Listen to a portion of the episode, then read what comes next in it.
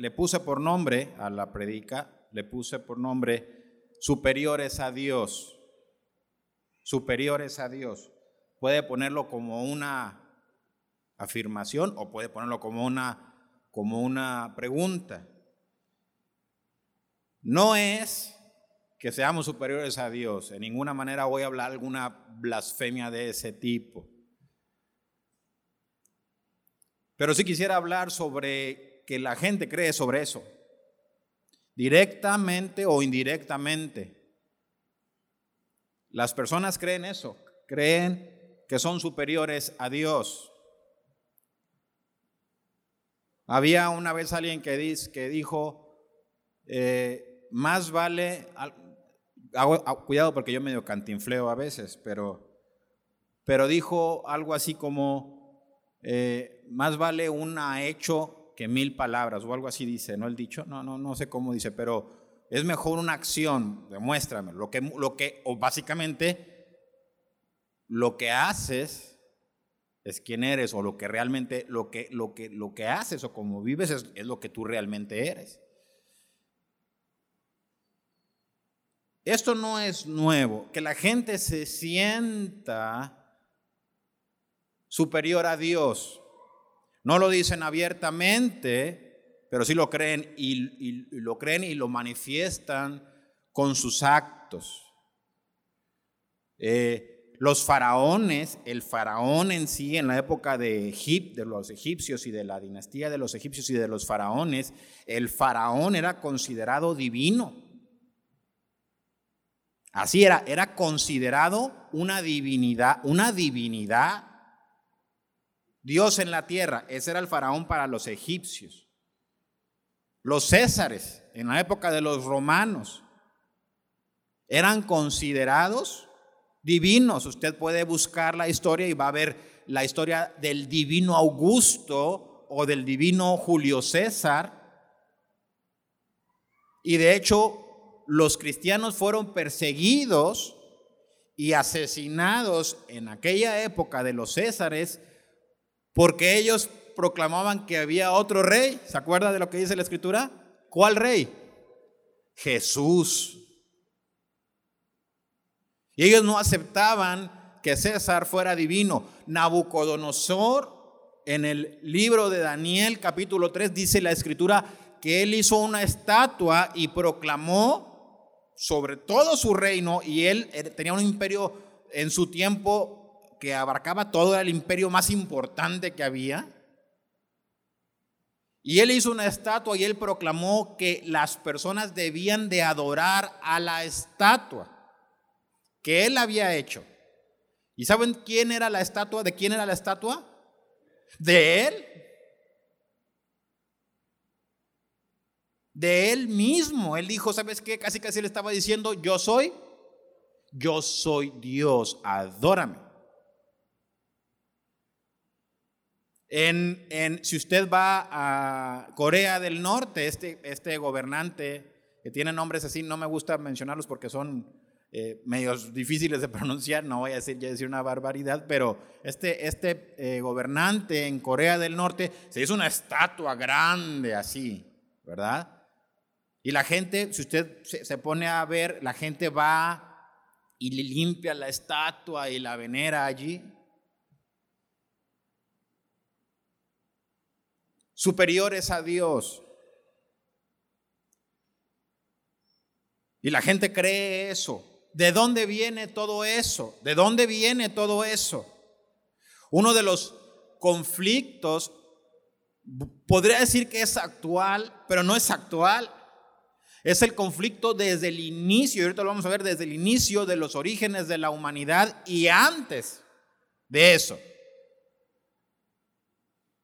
sobre las sobre no solamente sobre las personas, sino sobre los seres creyéndose superiores a Dios, deseando, deseando ser superiores a Dios y manifestándolo con sus hechos, que se sienten superiores a Dios. Uno de los conflictos que se enfrenta, por ejemplo, la iglesia el día de hoy es que las personas creen que pueden opinar y debatir acerca de la palabra de Dios como si fuera cualquier libro y una especie de recomendación. Entonces la gente en muchas iglesias se pregunta, ¿tú qué piensas de lo que Dios dice aquí? Ah, bueno, yo creo. Y entonces empiezan a tener una serie de, eh, conceptos personales y la gente empieza a tener en su vida una moralidad personal, obviamente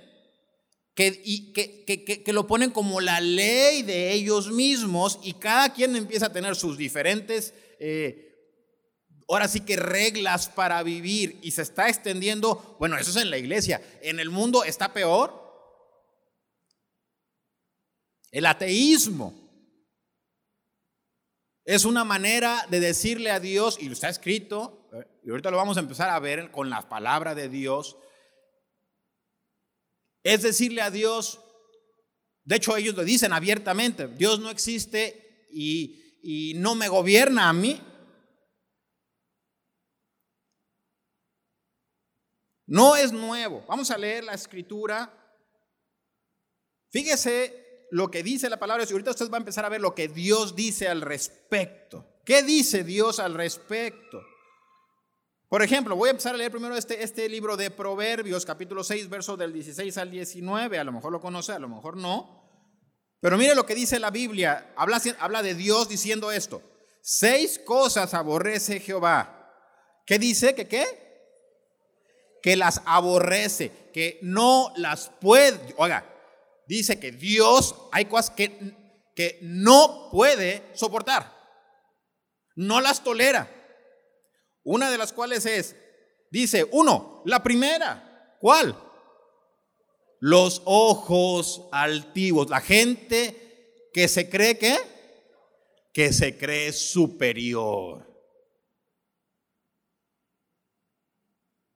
Hay gente que se cree superior a los demás porque gana más dinero que los demás porque tiene un mejor auto que los demás. Se suben a su auto y como es un auto nuevo o una camioneta, y a lo mejor es de las más grandes que hay ahora, esas de 4x4, se suben, se sienten y de verdad lo hacen, actúan como qué? Como superiores. Y si tu auto tiene a lo mejor una marca adelante que dice que es Mercedes, Benz o algo más arriba como Ferrari o algo, se sienten, se sienten superiores. Se sienten superiores. Es la verdad. No, yo no estoy ocultando eso. Eso no es, no es este, una, una mentira. Mire lo que dice la palabra de Dios. Bueno, pero todavía no, esto, apenas se va a poner lo bueno. Ok. La lengua mentirosa, las manos derramadoras de sangre inocente, el corazón que maquina pensamientos inicuos, los pies presurosos para eh, correr al mal, el testigo falso que habla mentiras y el que siembra discordia entre los hermanos. Quería nada más mencionar la primera. Todas las demás y ahorita las vamos a empezar a ver. Son como una especie de cadenita que se genera de cuál? Desde la primerita. Ojos altivos. Gente que se siente superior. Oiga, a Dios. ¿De dónde nació todo? Vamos a leer Isaías capítulo 14, verso 9 al 17. Fíjese lo que dice Isaías. Y está hablando sobre un personaje que hoy ha engañado a muchas personas haciéndoles creer que es un personaje ficticio. Mucha gente piensa que este personaje es un personaje eh, mitológico. Nada más falso que eso. Y este personaje, conocido en la palabra de Dios como el diablo o Satanás, se habla aquí en Isaías 14. Vamos a ver qué es lo que dice la Biblia acerca de este personaje. Y usted va a empezar a identificar lo que este personaje hace cómo se comporta y luego lo va a empezar a ver esto en la vida del ser humano. Vamos a ver lo que dice la escritura. Lo primero que dice es así, dice eh, en el verso de Isaías 14, verso del 9 al 17, dice así acerca del juicio de este ser. Y Dios está hablándole y dice, el Seol abajo se espantó de ti, despertó muertos que en tu venida saliesen a recibirte. Hizo levantar de sus sillas a todos los príncipes, a todos los príncipes de la tierra, a todos los reyes de las naciones. Fíjese bien, todos ellos darán voces y te dirán, Tú también te debilitaste como nosotros y llegaste a ser como nosotros. Oiga, ¿está hablando de quiénes? De reyes y príncipes, de los que se sentían qué? De los que se sentían superiores, ¿verdad? De los faraones y de los césares y de los presidentes y todos esos que se sienten grandes. ¿Y dónde van a estar? ahí abajo, ¿verdad? Y dice que cuando venga ese ser, que ya le toque, cuando Dios lo juzgue y lo mande para allá, no el, el diablo del que la Biblia menciona, no es el diablo eh, de Hollywood, el diablo que tiene el reino sobre el infierno, que puede entrar y salir a, como se le plazca. Esa es una mentira.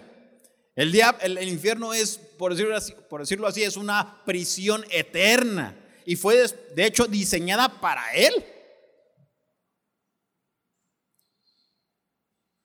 ¿Qué más dice la escritura? Fíjese bien, empiezan a decirle, porque este ser, este ser, y ahorita vamos a ver por qué, pero este ser se empieza a proclamar, y ahorita lo vamos a ver, como Dios y más que eso. Y todos los que creían que eran iguales que él, los príncipes y los reyes, de repente llegan a su realidad y su realidad es, la condenación eterna. Y dice la escritura que ellos le empiezan a preguntar que, ¿tú también aquí?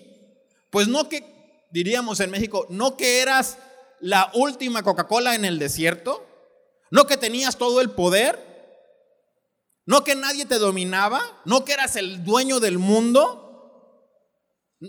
Y le dice, tú también te debilitaste y estás aquí, perdiste tu poder. ¿Qué más dice? Dice, descendió al Seol tu soberbia y el sonido de tus arpas Perdón, y el sonido de tus arpas. Gusanos serán tu cama y gusanos te cubrirán. Escucha esto. ¿Cómo, ¿Cómo caíste del cielo, oh lucero, hijo de la mañana? Ese es un nombre a Satanás. Y dice, escuche, cortado fuiste por tierra, tú que debilitabas a las naciones. Tú que decías, fíjese, fíjese, y aquí va a empezar usted a ver de dónde sale todo el orgullo del hombre. Mire lo que dice aquí. Dice, salió de, esta, de este ser, dice así, Tú que decías en tu corazón, fíjese, subiré a dónde? Al cielo. ¿En dónde? No solo al cielo. ¿En dónde? En lo alto, junto a las estrellas de Dios. Levantaré qué? Mi trono. O sea, este empezó a decir, yo voy a reinar. Ya está hablando de, de, primero, me voy a subir al cielo. Dos, me voy a estar no solo en el cielo, me voy a estar en la posición más arriba que hay. Y tres, voy a poner qué? Voy a poner mi trono allí. ¿Qué más dice? Dice así, levantaré mi trono y en el, oiga, otro, tremendo, dice, y en el monte del testimonio me sentaré a los lados del norte. Oiga, ¿sabe lo que está diciendo? Y ahorita lo vamos a empezar a leer con la escritura. ¿Sabe lo que está diciendo que este, este ser hizo? Dijo, dijo, me voy a subir, me voy a sentar, voy a ser Dios y me voy a sentar, escuche, en el monte del testimonio. O sea, lo que estaba diciendo es, de mí va a salir la ley. Yo voy a decir lo que es bueno y lo que es malo. No va a salir de Dios. Él ya no va a tener autoridad ni reino aquí. Es lo que estaba diciendo este hombre, este ser. ¿Se da cuenta? ¿Le suena? ¿Le suena? Está diciendo, me voy a levantar y yo voy a dictar la ley. Me voy a sentar, voy a poner mi trono y me voy a estar en el monte del testimonio, no en cualquier monte. Para que del para yo de aquí, es lo que está diciendo es, de aquí ahora va a salir la ley. Ándele. Tremendo, ¿verdad? Vamos a seguir. Dice así, el testimonio es la ley, es la ley de Dios, es lo, que Dios ha dicho, es el testimonio, qué es lo que está bien y qué es lo que está mal. Y dice así, sobre las alturas de las nubes subiré, escuche esto, y seré semejante al Altísimo. ¿Le suena? Dice, ¿qué dice la escritura? Mas tú derribado eres hasta el Seol, a los lados del abismo se inclinará ti, hacia ti los que te vean, te contemplarán diciendo, ¿es este aquel varón que hacía temblar la tierra, que trastornaba los reinos, que puso el mundo como un desierto, que asoló sus ciudades, que a sus presos nunca abrió la cárcel? Y usted puede ver, también empieza a hablar sobre, sobre, sobre el, el deseo de gobernar, pero también se empieza a ver que la maldad. Y dice, es, y eso es lo, por eso Dios juzga al hombre. Porque cuando el hombre empieza a decir y a, ensoberbecerse y a decir, yo puedo reinar, le, le, empieza a brotar la maldad. Y dice de este ser, tú empezaste a desolar, oiga, a desolar las naciones, a quitarles la vida, a quitarles la vida, a agarrar a la gente, a apresarla y a qué? Y a nunca darles oportunidad de ser libres. Qué buen rey, ¿verdad? Lindo rey ese rey. Y hay gente que hoy lo adora.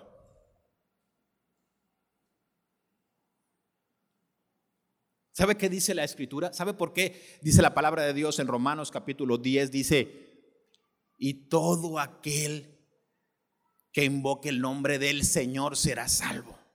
Capítulo 10 de Romanos. Dice, porque si confesares con tu boca que Jesús es el Señor, ¿sabe a qué está hablando, verdad? Está hablando de un ser humano que ya entendió que Él no reina. Que el que reina, eso es ser salvo. Ser salvo es no, ser salvo no es decir, bueno, yo creo que Jesús es Dios, yo, yo puedo estar de acuerdo o no. No, no, eso no es ser salvo. Ser salvo es entender que la ley, el juez, el Dios, el que juzga y el que salva y el que tiene todo el poder es Él. Eso es ser. Y dice que si tú confiesas que Jesús es el, es el Señor, el único, y dejas de reinar tú para ti mismo y dejas de pensar que tú puedes comparar tus ideas con las de Él y te sometes, vas a ser salvo si te arrepientes de tus pecados. De eso se trata. Dice la, dice la palabra de Dios en Filipenses capítulo 2, dice, y Dios le dio un nombre que es sobre todo nombre, para que en el nombre de Jesucristo se doble toda rodilla, en el cielo y en la tierra, en todos lados, y todos entiendan, todos entiendan y reconozcan una cosa. ¿Qué? Que Jesucristo es el Señor. Nada más hay un Señor, nada más uno. Cuando una persona cualquiera, escucha bien lo que voy a decir, porque a lo mejor eso no le ha quedado claro, pero cuando una persona peca, cualquier pecado, cualquier pecado, aún este del orgullo, pero cualquier pecado es, está rebelándose contra Dios, se está rebelando contra Dios. Le está diciendo, tú no reinas aquí. Yo puedo hacer y vivir y hacer lo que se me pegue la gana hacer y vivir. La palabra de Dios en Isaías capítulo 53 nos dice, Él fue molido, hablando del sacrificio de Jesucristo, por nuestras rebeliones, porque nos rebelamos contra Él. Eso es, cualquier forma de pecado es una rebelión contra Dios y contra su reino. Por eso la salvación era, arrepiéntete y reconócelo a Él como qué? Como el Salvador, como el Señor Dios. Deja tú de estar pensando que tú gobiernas o que tú mandas. Ahorita vamos a seguir viendo más al respecto. Mire lo que dice Génesis. ¿Va bien? ¿Está contento? ¿Está, le, está, gustando lo que estamos viendo? Está bonito, ¿verdad? Mire lo que dice eh, Génesis capítulo 3. Cuando el hombre cae. Génesis capítulo 3, verso 1. Voy a leer no sé hasta dónde, ahorita lo, ahorita lo vamos viendo. Pero mire lo que dice aquí. Ahora el diablo. Él ya cayó. Ah, en esta parte, del, en este punto, él ya cayó. Ya acabamos de leerlo cómo cayó.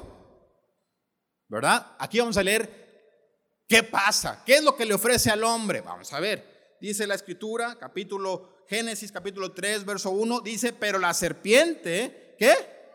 Era astuta, más que todos los animales del campo que Jehová Dios había hecho, la cual dijo a la mujer, escuche esto, con que Dios ha dicho, no comáis de todo árbol del huerto. Y la mujer respondió a la serpiente, del fruto de los árboles del huerto podemos comer pero del fruto del árbol que está en medio del huerto, dijo Dios, no comeréis de él ni le tocaréis para que no muráis. Escuche esto. Entonces la serpiente, que sabemos que es Satanás, le dijo a la mujer, ¿qué? No moriréis, sino que sabe Dios que el día que comáis de él, serán abiertos vuestros ojos y seréis como Dios, sabiendo, ¿qué? El bien y el mal. Y vio a la mujer que el árbol era bueno para comer y agradable a los ojos y árbol codiciable para alcanzar la sabiduría. Y tomó de su fruto y comió y dio también a su marido, el cual comió así como y hasta ahí voy a leer y ahorita a lo mejor leímos más. ¿Qué es lo que le está ofreciendo? Fíjense lo que le está ofreciendo. Le está diciendo, tú, eh, lo que, ¿quién empezó con todo el borlote? ¿Quién empezó a decir, me voy a sentar en el trono de Dios y me voy a poner allá arriba, voy a poner un trono, me voy a sentar en el monte del testimonio y yo voy a hacer la ley y yo voy a decir lo que es bueno y lo que no es bueno? Fue Satanás. Y ahora le vende esa idea a quién? Al ser humano y le dice, oye, Dios dijo, esta es la ley, Dios dijo no. Fíjese, pero tú, lo que le estaba diciendo básicamente es, pero tú puedes cambiar las reglas. Tú puedes comer y tú puedes ser como Dios. Así le dijo. Puedes ser como Dios, ya vas a poder tú discernir entre lo bueno y lo malo. No le estaba diciendo, lo que estaba diciendo no es saber diferenciar entre lo que es bueno y lo que es malo, no es cierto. Lo que le estaba diciendo es, tú vas a poder imponer la ley. Es lo que él quería. Y es lo que le estaba ofreciendo. Tú vas a poder decir ahora lo que está bien y lo que está mal. Ya no necesitas que nadie te esté diciendo eso. No necesitas que Dios te lo esté diciendo. No necesitas que Dios te lo esté diciendo eso. Tú puedes escoger. Tremendo. Y que la mujer lo vio y dijo, me parece un árbol codiciable para alcanzar la sabiduría. Me parece que es que codiciable, me parece que es bien atractivo, me parece bastante interesante poder comer de ese árbol. Me llamó la atención que el poder. Ya no voy a leer más para allá, pero lo que sucede es todo lo contrario. Se enfrentan a Dios, y lo mismo que le pasó a Satanás, lo mismo, que le dijo, tú creías que tú eras, ya, hasta aquí llegaste, así dice la palabra de Dios, ahorita lo vimos en Isaías, lo puesto también leer en Ezequiel capítulo 28. Y aquí a la mujer le al hombre le dicen, ¿sabes qué? Ya no puedes estar aquí en el huerto de Dios, vas a tener que salirte. Vas a, tú que crees que puedes poner la ley, ahora vas a ser juzgado por la ley. Y los juzgaron. Tremendo, ¿verdad? Vamos a seguir leyendo otro. Ya no voy, a, leer para no hacerlo muy larga, porque luego, luego me ven feo de que la hago muy larga. Vamos a leer Romanos capítulo 1, verso del 22 al 32. Este es el apóstol Pablo escribiendo el libro en la epístola a los romanos, el primer capítulo. Y fíjense cómo empieza Pablo escribiendo el primer capítulo. Mira lo que dice la escritura. Dice así, escuche esto. Bueno, déjeme lo leo acá mejor, porque se me hace que voy a leer un poquito más. Iba a leer a partir del 22, voy a leerlo un poquito antes, usted lo puede leer en su casa. Dice así, lo voy a leer desde el 18, ahí, ahorita, me emparejo ahí con, con, con, los pasajes que vienen aquí, pero voy a leer desde el verso 18 para que usted pueda entender todo el trasfondo. Y mire lo que dice así, porque la ira de Dios se revela desde el cielo, o sea, Dios está mostrando que está molesto, escucha esto, contra, contra toda impiedad e injusticia de los hombres, perdón, así, porque si no, no las llevo. Fíjese, Dios está enojado contra toda impiedad e injusticia de los hombres que detienen con injusticia la verdad. O sea, abiertamente Dios está molesto porque la gente está haciendo cosas malas porque lo que significa es que ellos están diciendo que esta es la nueva ley. ¿Cuál? La ley de los hombres. La que dice, está bien, yo puedo hacer lo que se me pegue la gana. Y empiezan a decir, además detienen la verdad, porque están diciendo lo que Dios dijo, así como Satanás, ¿te acuerdas lo que, Dios le, lo que Satanás le dijo a Eva? Le dijo, no es verdad, hombre, Dios sabe que es todo lo contrario. Y cuando una persona empieza a vivir lejos de Dios y lejos de su voluntad, lo que está diciendo es lo mismo. Y dice la palabra de Dios, entonces está deteniendo la verdad, porque en vez de decir, es verdad, matar es malo, lo empiezan a, lo empiezan a justificar. A veces, a veces no hemos llegado, por la gracia de Dios, a estar tan corrompidos como algunas personas. Y pensamos que todas las personas piensan igual. Alguna vez yo hablando con mi padre, yo le decía, lo que me preocupa de la gente que cree en la evolución es que si de verdad crees en eso, si de verdad lo piensas y lo piensas bien seriamente, te puedes analizar lo que estás diciendo, estás diciendo que no hay bien ni mal. Porque no hay una regla moral, porque eres como un animal, el que sobrevive el más fuerte. ¿Y qué es lo preocupante? pues que si nada, si no tienes ninguna regla real, nada te va a detener. ¿Qué pasa? Pues lo vemos, lo vimos con Hitler. Él escribió acerca de, que él estaba en favor de, ¿cómo se llama? De, de la cosa hasta de Darwin. Y él dijo, ¿sabes qué? Yo creo en la selección natural y lo que vamos a hacer es, vamos a purificar la raza. Y empezó a matar gente. Hace poquito escuché a uno, a uno de, estos, probablemente uno de los más importantes ateos, llamado Richard Dawkins, eh, teniendo una entrevista con otro filósofo, y él está, está, empiezan a hablar temas que son una locura. Él, eh, uno, uno le empieza a decir al otro, le dice, yo creo, por ejemplo, lo dicen, y lo dicen abiertamente y lo dicen hasta con alegría. Y ahorita lo vamos a ver aquí en Romanos. Y dice uno, yo creo que una persona que nace con una discapacidad, pues deberíamos de quitarle la vida porque no va a aportar nada a la sociedad. Lo veo moralmente bien. ¿Lo dicen así? Porque empezaron a qué? ahora se creen que son los dadores de la ley. Pero como Satanás, pero es una ley mala, perversa, torcida.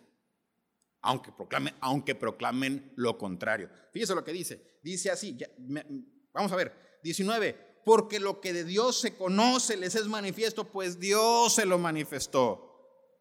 Porque las cosas invisibles de Él, su eterno poder y deidad se hacen claramente visibles desde la creación del mundo, siendo entendidas por medio de las cosas hechas, de modo que no tienen excusa. Ven la creación, se ve la mano de Dios en todo. Dice, no tienen excusa, no tienen excusa. Mire, y aquí empieza lo interesante. Pues habiendo conocido a Dios, ¿Qué? No le glorificaron, o sea, no le reconocieron como a Dios, ni le dieron gracias, sino que, una, se envanecieron en sus propios razonamientos, empezaron a pensar y a decir, a decir, no, sí es cierto, sí somos, somos unas cuerdas, tenemos eh, el mundo a nuestros pies. Escuché a este hombre, se me olvida su nombre, tiene un nombre así también como se parece el de Richard Dawkins, pero es el otro, el que, el que usaba un instrumento para poder hasta hablar, que estaba en una silla de ruedas, un físico muy importante, que ya murió. Y él estaba diciendo, el hombre, a pesar desde que es pequeño ante el universo realmente, así lo dijo, y yo lo escuché, él dijo algo como, el hombre es el, es el Señor del universo. Ándele. Tremendo. Dice, se envanecieron en sus razonamientos y su necio corazón fue entenebrecido. Y escucha esto. Y aquí empieza todo lo que, todo lo que atrae, todo lo que acarrea pensar que eres superior a Dios. Y empiezas a pensar y te empiezas a sentir y empieza, diríamos sí, empieza a hacer un bravucón y empieza a parlotear. Y empiezas a levantar tu mano contra el cielo. leí algunos artículos, algunos cárteles que tenían algunas manifestaciones y uno decía, por ejemplo, si Jesús vuelve, así decía, decía, si Jesús vuelve, mátenlo otra vez.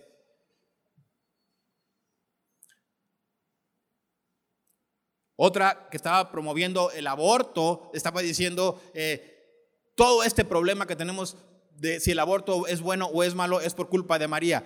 Eh, si María hubiera abortado no tendríamos este problema. Dicen barbaridades. Mire lo que dice.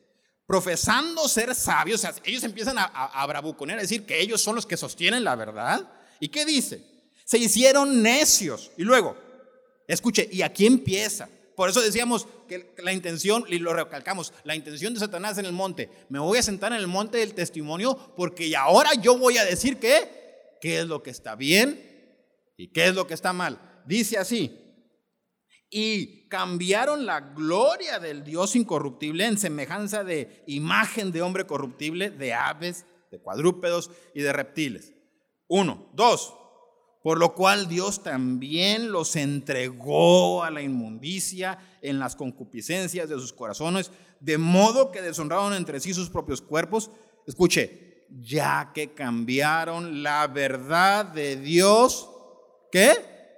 Por la mentira. Ya empiezan ellos a decir, ya empiezan a ellos a manifestar que tienen un juicio, que ellos pueden juzgar y tener nuevas leyes. Es lo que están diciendo que ahora ellos ya pueden decir lo que está bien y lo que está mal. Y entonces lo que es la, verdad de Dios dijeron, ya no me parece, no me conviene, me parece que eso es algo antiguo y vamos a hacer algo nuevo. ¿Les suena a lo que estamos viviendo ahora? ¿Verdad que sí suena? Es lo que está pasando hoy. Y vemos a la gente hoy cambiando las reglas de punta a punta. Y todo lo que tiene que ver con lo que Dios ha dicho, ya no les parece correcto.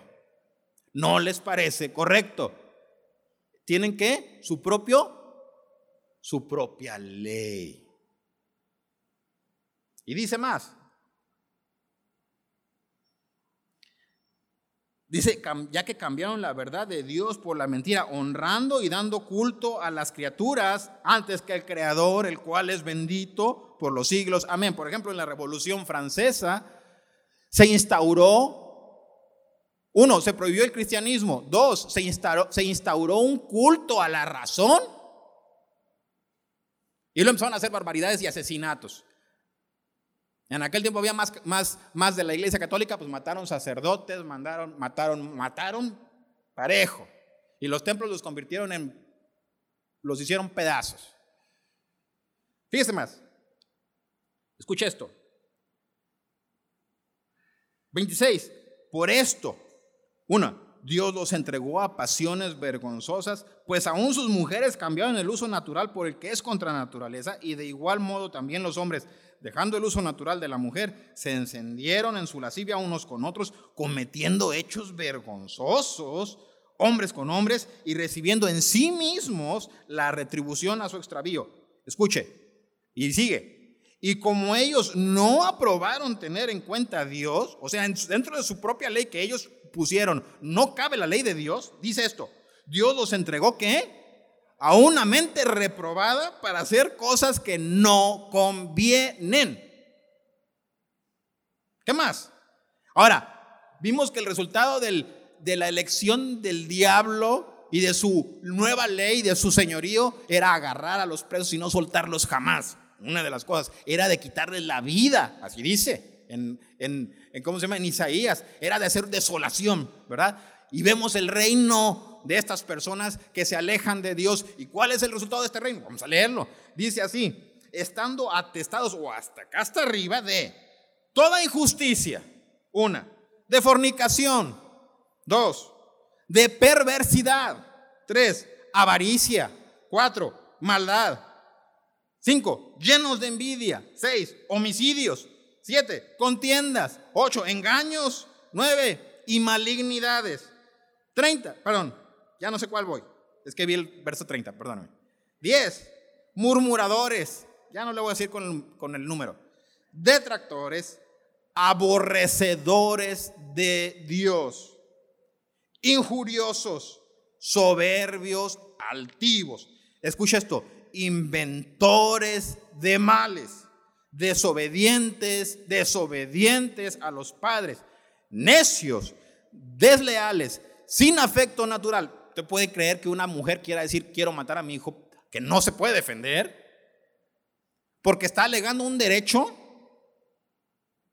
y el derecho ni siquiera es sobre, por más que proclamen que es sobre el vientre, el, el derecho que querían equiparar según ellas era, el feminismo radical es, yo quiero poder tener la misma libertad que tienen los hombres. Si los hombres se pueden acostar con quien quieran, yo también quiero poder hacerlo y además no quiero que haya consecuencias. La diferencia del hombre es que él no se queda embarazado yo quiero tener lo mismo. quiero tener la misma libertad. ¿Lo que están pidiendo? Entonces dame chance de matar al... Si tengo un hijo, lo quiero matar. Ese es el aborto. ¿Qué más dice? Necio, sin afecto natural. ¿Le parece que es eso? Pues es lo que estamos viviendo hoy. Implacables. Nada los detiene. Nada. Sin misericordia. Oiga, sin misericordia. Quienes habiendo entendido el juicio de Dios, que los que practican tales cosas son dignas de muerte, no solo las hacen, sino que también se complacen con los que las practican. Tremendo, ¿verdad? ¿Qué más dice? Mire esto. Voy a leer primera de Juan capítulo 1, verso del 8 al 10. Primera de Juan dice así: si decimos que no tenemos pecado, ¿qué? Nos engañamos a nosotros mismos y la verdad no está en nosotros. Si confesamos nuestros pecados, Él es fiel y justo para perdonar nuestros pecados y limpiarnos de toda maldad. Si decimos que no hemos pecado, le hacemos a Él mentiroso y su palabra no está en nosotros. O sea, ¿qué está hablando aquí el apóstol Juan? En primera de Juan empieza a hablar sobre estas personas que empiezan a decir esto. Dice, em, empieza a hablar sobre los dos corazones. Empieza a hablar sobre el corazón que se rinde a Dios y sobre el corazón que no. Y el corazón que se rinde a Dios dice, una persona que, que, reconoce al Señor como el Salvador, cuando se equivoca, se arrepiente y Dios le perdona. Es lo que está diciendo. Dice, pero hay gente que él dice que yo no me he equivocado y yo no tengo pecado. Y me pongo por encima de Dios haciéndole a Dios qué? Diciendo que Dios es qué? Es un mentiroso. O sea, cuando yo, cuando yo agarro una, una malignidad o una maldad y la defiendo, si yo agarro una maldad, la que usted quiera, si yo digo, si yo digo no robarás y yo agarro esa y yo agarro y, yo saco un argumento personal de mi propia ley, de mi propia maldad para justificar el robo, yo no solo me estoy, yo empiezo a hacer, empiezo, es lo que yo le decía, mis actos empiezan a hablar por mí mismo y empiezo a decir varias cosas. Una, Dios no me gobierna. Dos, soy superior a Dios y puedo poner mi propia ley. Y tres, la ley que Dios dijo no es la verdad. Entonces, si no es la verdad, tiene que ser una mentira. Y si Dios es una, y si eso es una mentira, Dios es un, Dios es un mentiroso. Alguna vez mucho, mucho de lo que juzgan hoy y he escuchado en el mundo es si Dios creó el infierno, entonces Dios debe de ser malo, porque el infierno es un lugar terrible. Y entonces, pues si Dios es malo, pues ¿qué clase de Dios? Es ese, que ha creado el infierno. Sin embargo, la verdad no es eso. La real verdad es que para que exista el infierno, lo que Dios nos está diciendo es qué tan malos somos nosotros. Nosotros somos los que somos malos. Somos los que asesinamos, robamos y hacemos todo este tipo de cosas malas. Y como dice aquí, sin misericordia. Estos dos hombres que les dije yo ahorita que estaban hablando en una entrevista, estaban, mencionaron esa parte de, matar a los, a los discapacitados. Mencionaron hablar hablaron sobre infanticidio. ¿Y sabe qué? Lo justificaron. Y me acordé y dije yo, oye, ¿dónde he visto infanticidio? Ah, pues en la palabra de Dios. Cuando, cuando se le dijo a, Herodes, ¿verdad? Hoy va a haber un rey. Ah, no, ¿cómo que va a haber un rey? Mátenlos a todos. ¿Se acuerda de eso? Y lo mismo pasó con Faraón. ¿Cómo que van a ser alguien que va a tomar el trono si el Dios soy yo? ¿Verdad? Van a ser. Y empezó a matar a los, a los varoncitos de, todos los de Israel. ¿Verdad? No queremos que nadie reine. El que debe reinar aquí soy yo. No queremos que el otro pueblo se fortalezca. Eso fue lo que hizo Faraón infanticidios, gente que mala, mala. Y toda la persona, escuche bien lo que le digo, toda persona que se revela contra Dios y que dice que tienen que ya descubrieron la nueva ley y que sienten que la pueden cambiar a su gusto, usted lo va a ver y tarde o temprano va a hacer y va a decir malignidades, perversidades y perversiones. Es la verdad. Y está aquí escrito. Y lo vemos. No hay una manera, una manera de que hoy digamos que nuestro, nuestro mundo y nuestra sociedad está a todo dar. ¿Por qué matan los narcotraficantes y tratan a las vidas de las otras personas como nada? ¿Y cuánta gente no está metida en tantas y tantas maldades que a veces quisiéramos ni siquiera hablar de ellas? Ya voy a terminar. Mire lo que dice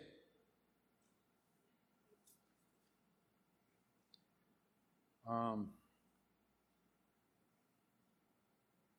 Mire, por ejemplo, voy a leer estos dos para que usted vea de lo que estamos hablando, así rápidamente. Santiago capítulo 4, verso del 1 al 11 dice, hermanos, no murmuréis los unos de los otros. El que murmura del hermano y juzga a su hermano, ¿qué? Murmura de la ley. ¿Y juzga a quién? A la ley. Pero si tú juzgas a la ley, no eres hacedor de la ley, sino que el juez. Uno solo es el dador de la ley que puede salvar y perder. Pero, ¿qué? ¿Quién eres tú para que juzgues a otro? ¿Se fija? ¿Se fija el, el sentir humano? Y Dios le está diciendo, cuando tú empiezas a juzgar a tus hermanos, tú, em, fíjese lo, que está diciendo la escritura. Dice, tú empiezas a decir que tú eres como quién? como Dios, que, que tienes la capacidad de juzgar la ley, de rectificar la ley y de empezar la nueva. Es lo que está diciendo aquí. Pero, pero la escritura le dice, eh, eh, eh, no te equivoques, solo uno es el dador de la ley. ¿Y tú quién eres para que lo hagas? Jesús lo dijo de una manera más fea, en el sentido que vamos a ver ahorita, o más terrible. Fíjese lo que dijo Cristo. Mire lo que dijo Jesús. Dijo, oísteis que fue dicho a los antiguos, eso es Mateo capítulo 5, versos 21 y 22. Oísteis que fue dicho a los antiguos, no matarás y cualquiera que mate será culpable de juicio. Pero yo os digo que cualquiera que se enoje contra su hermano será culpable de juicio.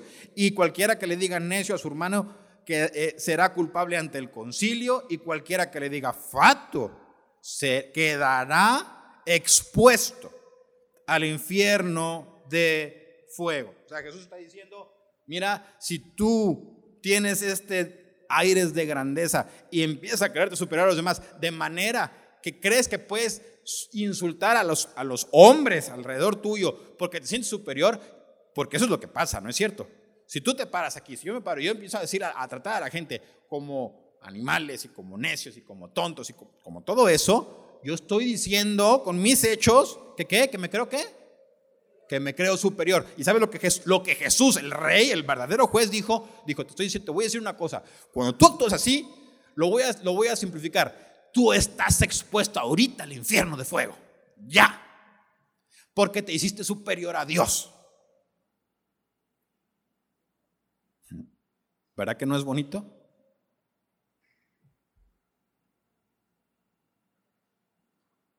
Gálatas 6, 7 y 8 dice, no os engañéis, Dios no puede ser burlado, pues todo lo que el hombre sembrare, eso también segará. Porque el que siembra para su carne, de la carne segará corrupción. ¿Se acuerdan lo que decíamos? ¿Quieres tener tu propia ley? ¿Qué vas a cegar? Corrupción. Mas el que siembra para el Espíritu o el que somete al Espíritu de Dios o a Jesucristo como el Señor, del Espíritu segará, ¿qué? Vida eterna. Y voy a leer este último pasaje que está en Mateo capítulo 11, versos de 25 al 30, y dice así, este es el Señor Jesucristo hablando, con eso termino, y dice así, en aquel tiempo respondiendo Jesús dijo, escuche esto, escuche las palabras del Rey de Reyes, y dijo así, te alabo, Padre. Escuche, Señor, ¿qué? Del cielo y de la tierra. Porque escondiste estas cosas de los sabios y de los entendidos y las revelaste a los niños. O sea, todos los que empezaban a decir que se creían muy sabios, como vimos acá, dice el Señor, te voy a quitar las, lo que vimos ahorita, te voy a quitar la sabiduría. Si tú te empiezas a poner en, a decir que tú crees que eres superior a Dios y te empiezas a poner en su lugar, dice Dios, uno de los juicios primero es que Dios te va a quitar el entendimiento. Y dice Jesús, te alabo, Padre, porque tú a los que se creen sabios les quitaste el entendimiento y les escondiste estas cosas que son muy claras a los ojos de todos, los que tienen entendimiento. Dice, pero a los niños chiquitos se las revelaste. Ellos tienen temor de Dios todavía. Jesús dijo, si alguno se le ocurre hacer caer a un niño chiquito, a un pequeño, y se pierde, a la persona que hizo ese daño,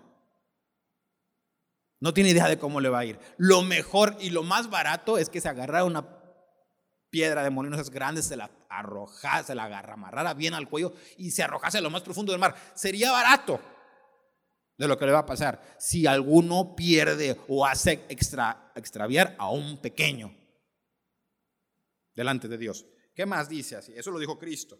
Y dice así, sí, Padre, porque así te agradó. Luego, todas las cosas me fueron entregadas por mi Padre, y nadie conoce al Hijo sino el Padre, ni, el padre, ni al Padre conoce alguno sino el Hijo y aquel a quien el Hijo lo quiera revelar. ¿Se acuerdan lo que, lo que leímos ahorita en Romanos capítulo 10? Bueno, no lo leímos, pero lo mencioné. Y dijo, porque el que reconozca que Jesucristo es, Él es el Señor, será salvo. Él es, Él es el que da la ley. Él es. Y hay una ley. Y esa ley, ¿sabe por qué? Porque es aborrecido a, Dios. Ahorita vimos entre la lista, dice, entre la lista de Romanos decía aborrecedores de Dios. ¿Sabe por qué es aborrecido Dios? Porque Dios no cambia. Porque nosotros empezamos a querer cambiar, como decían ellos, empiezas a cambiar, a cambiar, a cambiar, porque quieres que la vida se acomode para que tú la vivas a como tú quieras. Y Dios dice, pues si quieres puedes hacer eso, más te digo una cosa, vas a ser juzgado por la ley de, verdad que no cambia. Y eso no le gusta a la gente. Y dice así. Dice, pero luego dice algo bien bonito. Y termina diciendo, venid a mí todos los que estáis trabajados y cargados. ¿Y qué? Y yo os haré descansar. Oiga, está hablando Cristo. y y a pesar de que estaba hablando sobre todo esta maldad, eso es lo que a veces no entendemos. Cuando leemos Juan capítulo 3, verso 16, porque de tal manera amó Dios al mundo. A veces lo repetimos como si fuera eh, un, sí, una mantra, ¿verdad? Y no entendemos lo que estamos diciendo. Y Dios está diciendo, Dios ama a, esas, a esos rebeldes, malignos, que hacen cosas malas, Dios los ama. Y Jesús dijo, Señor, Él está diciendo, te doy gracias por esto. Y luego hace una invitación y dice, si alguno, si entiende, si se arrepiente, ven, ven a mí. Estás trabajado, cargado, tienes toda esta cosa mala que hiciste y toda tu vida echada a perder. Dijo Jesús, ven a mí y qué? Y yo, el que sí tiene poder, él dijo, yo te voy a hacer descansar. Y dijo así, escuche esto, llevad mi yugo sobre vosotros y aprended de mí, que soy qué? Que soy manso y humilde de corazón y hallaréis descanso para vuestras almas, porque mi yugo es fácil y ligera mi carga. O sea, Jesús estaba diciendo, mira, yo soy la ley. Ven, deja de andar con cuentos y sométete. Busca a Dios, ven a Cristo. Jesús dijo, yo vine para que tuvieran vida en abundancia. Yo no vine a quitarles la vida. El que viene a quitarles la vida, él dijo, el ladrón, ese, ese no viene sino para matar y estar y destruir. Ese es ese que te convence de que tú puedes hacer lo que se te pegue la gana y vemos a la gente perdida en las drogas, eh, metida en montón de problemas porque, se, porque están, están destruidos. Eh, bueno, no voy a decir cosas porque de mi trabajo, pero me toca ver muchas personas con muchos problemas. ¿Y sabe cuál es el común denominador? Están lejos de Dios.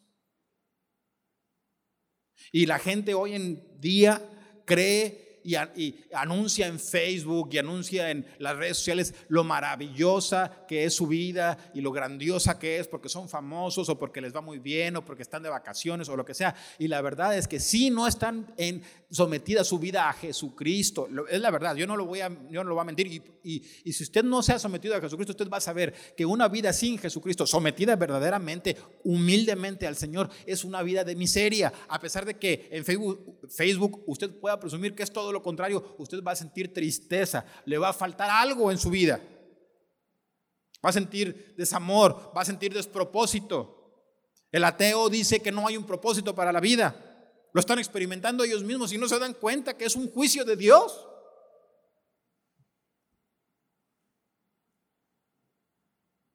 Y Jesús dijo, ven, ven a mí, ven a mí. Sométete, déjate andar con cuentos. Dios nos creó con un Dios nos creó con un propósito. Cuando el apóstol Pablo se dio cuenta que Dios le había creado con un propósito, dice la escritura, él lo escribió en Filipenses, él dijo, cuando, cuando se volvió a Jesucristo en Filipenses capítulo 3, él dice, yo todo lo que yo tenía como lo mejor y como la gloria de mi vida, dice, cuando me entendí y me rendí a Cristo, dice, renuncié a todo y, y, me empecé a dar cuenta de que lo que yo tenía como, como la máxima gloria era pura basura. Y dice, y ahora, así escribió él, dice, yo dedico mi vida para, para alcanzar, fíjese bien, para alcanzar para alcanzar. Entiendo que Dios tiene un propósito para mí de verdad, un verdadero propósito, verdadero, genuino, firme, así como su palabra y como su verdad. Y Él dice, yo busco alcanzar ese propósito por el cual Jesús me alcanzó a mí. Y cuando Dios nos está llamando, cuando Dios está llamando, Dios, Dios, usted va a leer los evangelios, usted va a ver a Jesucristo entre la multitud. No tenía por qué estar aquí entre la multitud y estaba entre puros pecadores, entre gente que todo el tiempo, usted lo lee, los evangelios están eh, todo el tiempo eh, atosigándolo, todo el tiempo dudando, todo el tiempo acusándolo, hasta que lo agarraron y lo mataron. Y como le dije ahorita, todavía hay por ahí cartelones diciendo, pues si viene otra vez, mátelo. Satanás les promete prisión, les promete maldad, les promete que van a sufrir y lo abrazan. Algún día, algún día Jesucristo dijo en Juan capítulo por ahí 6 o 7 del Evangelio de Juan, él dijo esto, dijo, cuando yo les hablo, yo que soy la verdad, dice, a mí no me quieren recibir, porque la verdad no está en ustedes. Y si alguno se levanta en su propio nombre, con sus propias ideas, y se levanta y se proclama la verdad, ustedes lo van a recibir porque ustedes no quieren la verdad, que soy yo.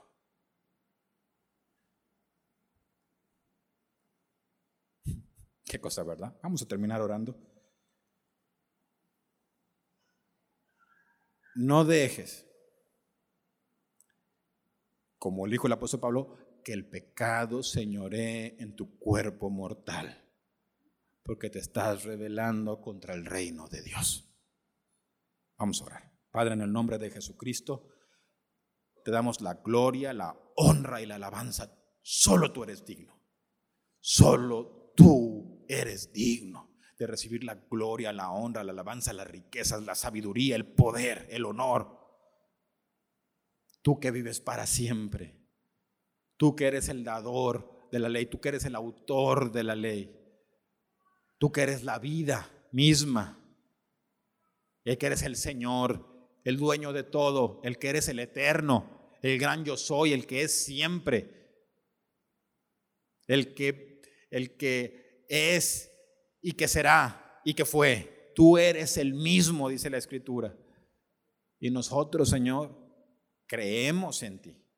Y yo personalmente, Señor, yo te reconozco y te levanto y te exalto como el Señor de mi vida. Yo, yo sé que tú eres el Señor Dios. Te pido, Señor, que tú reines en mi vida y te pido que tú reines en nuestras vidas. De todo el que, el que humildemente se, se, se someta a ti y se humille delante de ti, te pido que le perdones y te pido que le guardes. Te pido que le des vida y propósito y te pido que le ayudes, Señor, y que le des fuerza para vencer al mundo y sus mentiras. En el nombre de Jesucristo. Te lo rogamos. Amén.